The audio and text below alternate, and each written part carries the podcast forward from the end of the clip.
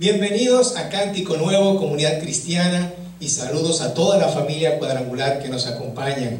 Esta iglesia, estamos aquí para alabar y glorificar a nuestro Dios Jesucristo. Te invitamos a este servicio virtual en donde hoy estaremos celebrando el Día de las Madres y el Día de Pentecostés. Así que ponte cómodo en tu casa y vamos a alabar y a glorificar a Dios nuestro Señor. Lo mejor que puedes hacer por otros es amar a Jesús. Los afanes de la vida roban tus prioridades, lo que verdaderamente es importante.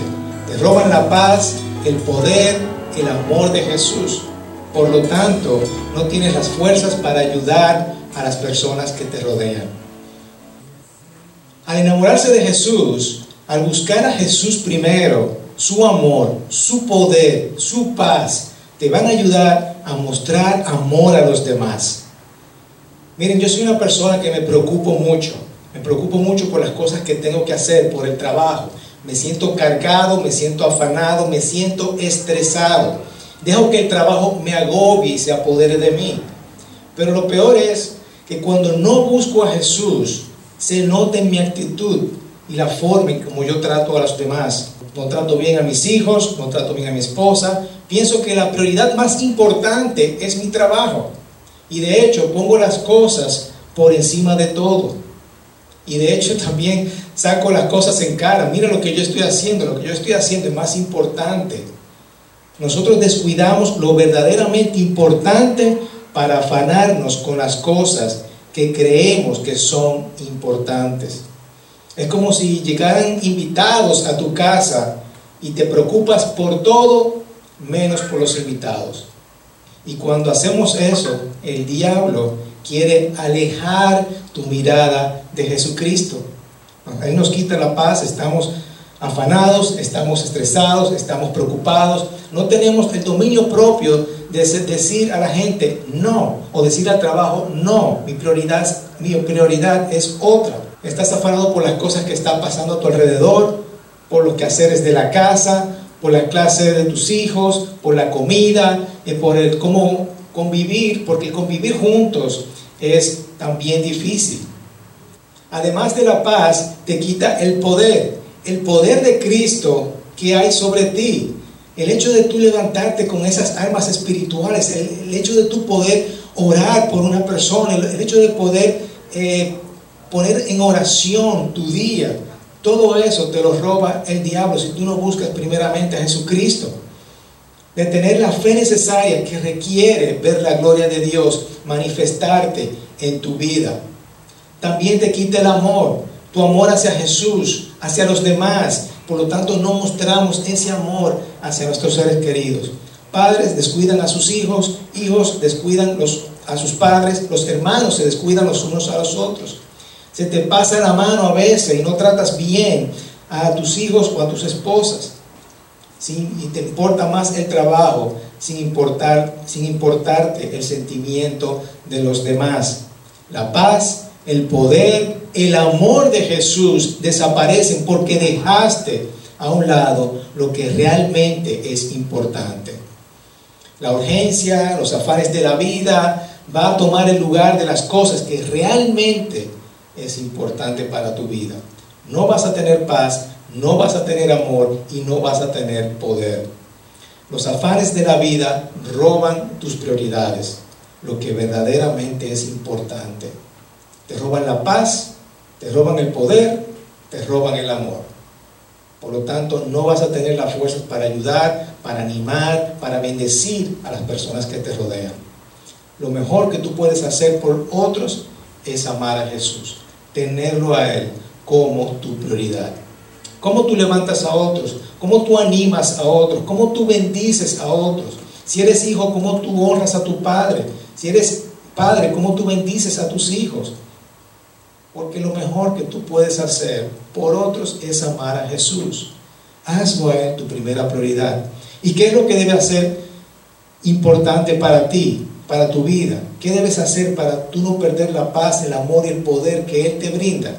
Vamos a ver lo que dice las Escrituras.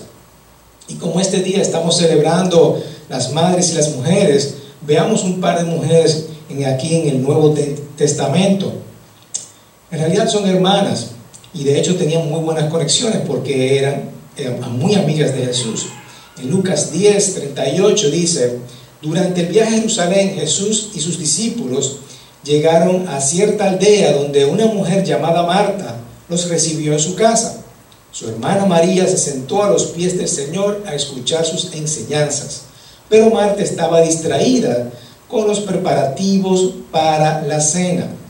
Marta aquí vemos que es una mujer de acción. Ella no puede quedarse quieta. Ella tiene visita, así que tiene que estar haciendo algo. Ella corre a la cocina a preparar toda la cena. Ella quiere que todo esté lindo. Y como muchas mujeres que yo conozco, ¿verdad? Tienen que sacar las mejores vajillas para la cena, para las visitas. Así que eso es Marta.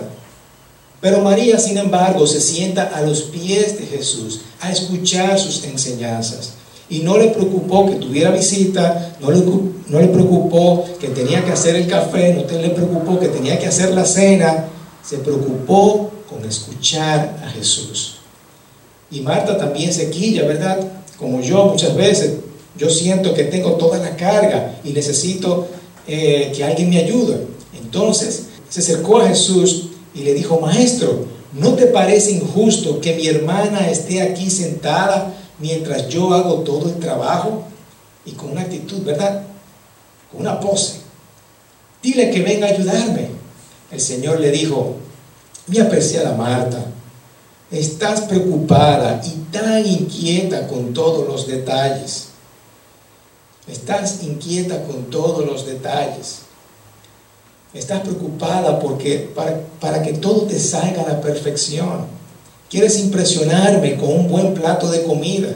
Quieres impresionar a tus visitas para que todo esté bien arreglado. Quieres trabajar y ocuparte de los detalles. No te importa que tu trabajo y tus afanes descuiden a tus invitados. Sientes injusticias porque estás haciendo todo tú sola. Versículo 42 dice, hay una sola cosa que vale la pena preocuparse. María la ha descubierto y nadie se lo quitará. María está feliz de estar con Jesús. No le preocupa la cena, ella está, no le preocupa que haya polvo en la casa, no le preocupa que el café esté listo, no le preocupa sacar la mejor vajilla. Ella está recostada y escuchando a Jesús ha descubierto algo que nadie se lo va a quitar. ¿Quién eres tú en esta historia? Si eres de lo que tiene que estar haciendo algo todo el tiempo, tu prioridad es desde que te levantas sacar el celular y ver las redes sociales quizás, o ver el trabajo, saltar a la computadora y comenzar a trabajar. Tienes que mantenerte ocupado todo el tiempo, entonces eres Marta. En esta situación Jesús habla con Marta Básicamente está diciendo, no te preocupes tanto, no te afanes por los, detalles, por los detalles, solo pasa un tiempecito conmigo. Eso es lo que le dice Jesús. Ahora Jesús no dijo nunca eh, que debía de hacer nada, ¿verdad? No le estaba diciendo que eso estaba mal. Simplemente le estaba diciendo lo que le impulsaba, estaba señalando lo que la impulsaba a hacerlo. Muchas veces está bien tú preocuparte por los detalles de la casa. A mi mamá y a mi esposa le encanta agradar a las visitas y se preocupa porque todo esté bien y todo esté perfecto. Eso está bien. Pero aquí es una, esto es una ilustración perfecta de cómo los afanes de la vida nos pueden robar esa intimidad con Jesús. Por lo tanto, perdemos la paz, el poder y el amor que Jesucristo nos brinda si nosotros no tenemos ese momentico todos los días con Jesús. Preocuparte por Jesús primero sobre los afanes de la vida, eso tiene mucho, mucho peso en cómo tú vas a tratar a, otro, a los demás. Ahora bien, esta no es la única historia que nosotros vemos a María y a Marta hablando con Jesús. En Juan 11, aquí es donde eh, las personas le informan a Jesús que Lázaro eh, estaba enfermo y Jesús eh, tarda su ida a Betania, pero finalmente Jesús va a Betania y aquí le dijeron que Lázaro ya llevaba cuatro días en la tumba. Betania quedaba solo a unos pocos kilómetros, es decir, quedaba muy cerca. Y mucha gente, los judíos, se habían acercado para consolar a Marta y a María por la pérdida de su hermano. Cuando Marta se enteró de que Jesús estaba por llegar, salió a su encuentro, pero María se quedó en la casa. Aquí vemos que Marta es la primera en salir a buscar a Jesús. No María, sino Marta. Marta es la primera en salir a buscar a Jesús. Parece que ya aprendió la lección, ¿verdad? Pero para aclarar o para defensa de María, parece que María, según el contexto de la historia, no sabía que Jesús había llegado. Pero bueno, lo importante es que Marta sale al encuentro con Jesús. Y Marta le dice a Jesús, Señor, si tan solo hubieras estado aquí, mi hermano no habría muerto. Aquí había cierta cantidad de fe en este comentario, ¿verdad? Ambos creían que de alguna manera Jesús podía todavía hacer algo. Y Marta da un paso más. En el versículo 22 dice, pero aún ahora yo sé que Dios te dará lo que le pidas. Aquí la fe de Marta está eh, bien. Ella todavía piensa que Jesús puede hacer algo. Su fe va, va más allá del sentido común. Ella cree que Jesús todavía puede hacer algo con respecto a la muerte de Lázaro. Ella cree que Jesús es el Hijo de Dios y que puede hacer cualquier cosa. Y Jesús le dijo, tu hermano resucitará. Y Marta, ¿verdad? Sí, es cierto. Resucitará cuando resuciten todos en el día final. Pero vemos que su fe no es tanto como para resucitarlo. Sí, claro, Él va a resucitar cuando todos resuciten, pero no se imaginaba que Jesús realmente podría, podía resucitarlo. Y Jesús le dijo, yo soy la resurrección y la vida. El que cree en mí, aún después de haber muerto, todo el que vive en mí y cree en mí jamás morirá. ¿Lo crees, Marta? Sí, Señor, dijo ella. Siempre he creído que tú eres el Mesías, el Hijo de Dios, el que ha venido de Dios al mundo. Jesús insiste, ¿verdad? El mensaje de salvación. Él cree, si tú crees en mí, jamás morirás. El que cree en mí tendrá vida eterna. Marta confirma que Él es el Mesías. Y luego Marta regresó a donde estaba María y los que se lamentaban, eh, la llamó aparte y le dijo, el maestro está aquí y quiere verte. Entonces María salió enseguida a su encuentro. Por eso es que yo digo que María no sabía que Jesús estaba ahí. Así que el versículo 30 dice, Jesús todavía estaba fuera de la aldea, en el lugar donde se había encontrado con Marta, cuando la gente que estaba en la casa consolando a María, la vio salir con tanta prisa, creyeron que iba a la tumba de Lázaro a llorar, así que la siguieron. Cuando María llegó y vio a Jesús, cayó a sus pies y dijo, Señor, si tan solo hubieras estado aquí mi hermano, no habría muerto.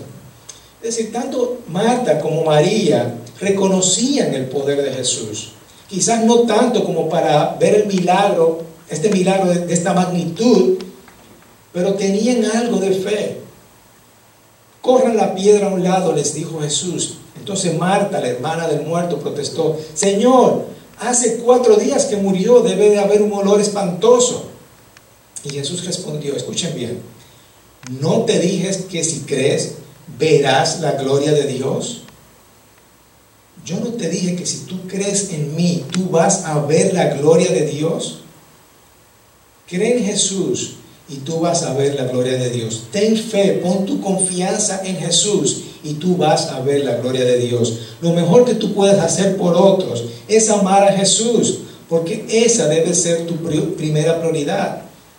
El otro día estaba en una llamada, videollamada con el director electo, ellos le llaman el presidente electo de, de la cuadrangular en Estados Unidos, Randy Remington, y él hablaba acerca de que parte de la prioridad de nosotros como cristianos es la oración. Y él decía que lo que ha cambiado su vida es haberse enamorado de Jesús.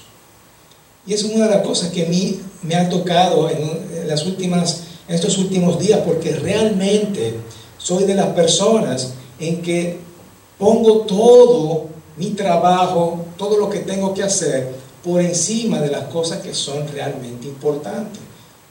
Mi prioridad la, la voy bajando, dejo a Jesús a un lado, dejo a mi familia a un lado y me pongo a mi trabajo, lo que es urgente, sobre mi prioridad. Y eso me ha tocado mucho en los últimos días. Y una de las cosas que quiero compartirte es, imagina por un momento si tú pones cada día de tu vida ese entendimiento de que mi prioridad debe ser Jesucristo. Al colocar la prioridad sobre la urgencia, los afanes de la vida sobre las cosas que son importantes, sacando un tiempo para Jesús todos los días, diezmar tu tiempo a Jesucristo. Date el permiso para tú decir, no, yo voy a dejar eso para después y le voy a dedicar un ratico, por lo menos un ratico a Jesucristo. Y te voy a dar un consejo. No es algo que tú tengas que ir y que voy a orar para ver cuáles son mis prioridades. No, la Biblia establece, busca primeramente el reino de Dios. Dios debe ser tu primera prioridad. Y luego tu familia, ¿verdad? Tu trabajo y así sucesivamente. Tu primera prioridad es Jesucristo, establecido por la misma palabra de Dios. También el, enamorarte de Jesús involucra tener fe en Él, creer que es un Dios que hace milagros, creer que Él puede hacer cosas maravillosas en tu vida. Porque al demostrar tu fe de Dios a otras personas, eso impacta la vida de otras personas. Tú levantas el ánimo de otros porque estás lleno de fe. Hablando eh, de cómo las madres influyen a sus hijos, Pablo le dice a Timoteo, en 2 Timoteo 1, me acuerdo de tu fe sincera, pues tú tienes la misma fe de la que primero estuvieron llenas tu abuela Loida y tu madre Eunice, y sé que esa fe sigue firme en ti. La fe de mi, mamá influyó sobre mí, así como eh, Loida y Eunice influyeron sobre Timoteo. Tu fe influye sobre tus hijos. Muestra tu fe delante de tus hijos. Y si tú eres hijo, muestra tu fe. Porque déjame decirte que el mismo Pablo le dice a Timoteo que nadie menosprecie, te menosprecie por ser joven. Al contrario, que los creyentes vean en ti un ejemplo a seguir en la manera de hablar, a la conducta, en amor, fe y pureza. Así que muestra tu fe delante de los demás. Pero para eso requiere buscar primeramente a Dios. Y además de tener como prioridad buscar a Dios, además de llenarte de fe en el buscar a Dios, también sé lleno del Espíritu Santo. ¿Por qué? Porque no podemos hacerlo solo. Necesitamos el poder del Espíritu Santo. Y aprovecho esto para decirlo porque es, estamos celebrando también el día de Pentecostés. Versículo 6 dice, por esta razón te acuerdo que avives el fuego del don espiritual que Dios te dio cuando te impuse las manos. Aviva ese fuego, aviva ese don espiritual. Busca a Dios y pídele que te llene nuevamente, que te llene nuevamente de su espíritu. Imagínate, imagínate tú llenarte cada día del Espíritu Santo. ¿Qué tú puedes hacer? Pues Dios no nos ha dado un espíritu de temor y timidez, sino de poder, amor y dominio propio, de autodisciplina. Dios nos da ese poder de nosotros poder autodisciplinarnos, de tener el dominio propio, de no agarrar el celular, de no irte inmediatamente a trabajar, de no hacer un trabajo específico antes de buscarlo a Él. Dios te ha dado un, espíritu de amor para amarlo a Él, para amar a otras personas que te rodean, para eh, Dios te ha dado ese espíritu para darte poder, sanidad, valentía. Dios te ha dado un espíritu de autodisciplina, de dominio propio. Te ayuda a priorizar las cosas que son importantes. Sacar tiempo para Dios primero, buscar su palabra, dejar el celular, dejar la computadora, dejar el trabajo que sea tu prioridad, que tu prioridad sea Él. Pon tu fe y llénate del poder del Espíritu Santo cada día. Y te reto algo sencillo. Te reto algo sencillo. Cuando te levantes, no mires tu celular, déjala o cualquier pantalla, ¿verdad? En mi caso la computadora también. Y busca a Jesús primero. Busca una Biblia de papel o algo antiguo, ¿verdad? Para no tener la excusa de tener que no, que mi, mi Biblia está en, en el celular, ¿verdad? El Señor te ha llamado a que tengas dominio propio. Y aunque sea contraproducente, tengo un regalo para ti. En nuestra página web está disponible eh, un, un wallpaper para tu celular, para que lo descargue, en donde dice Jesús, busca primeramente a Jesús primero. Y eso te va a recordar que cuando tú agarres el celular, tú veas, no, tengo que buscar a Dios. También estará disponible para la computadora, para que cuando tú abras tu computadora, tú entiendas, busca primeramente a Dios. Así que hermanos, cuando pasas tiempo con Jesús, cuando yo paso tiempo con Jesús, imagínate tú ser una persona de paz. Eso me llena a mí de paz, porque me libera de las preocupaciones, de los afanes de la vida. Te preocupas en buscar las cosas de Dios primero. Y así tú vas a tratar mejor a las personas. Estoy en paz y quiero hacer las cosas correctas.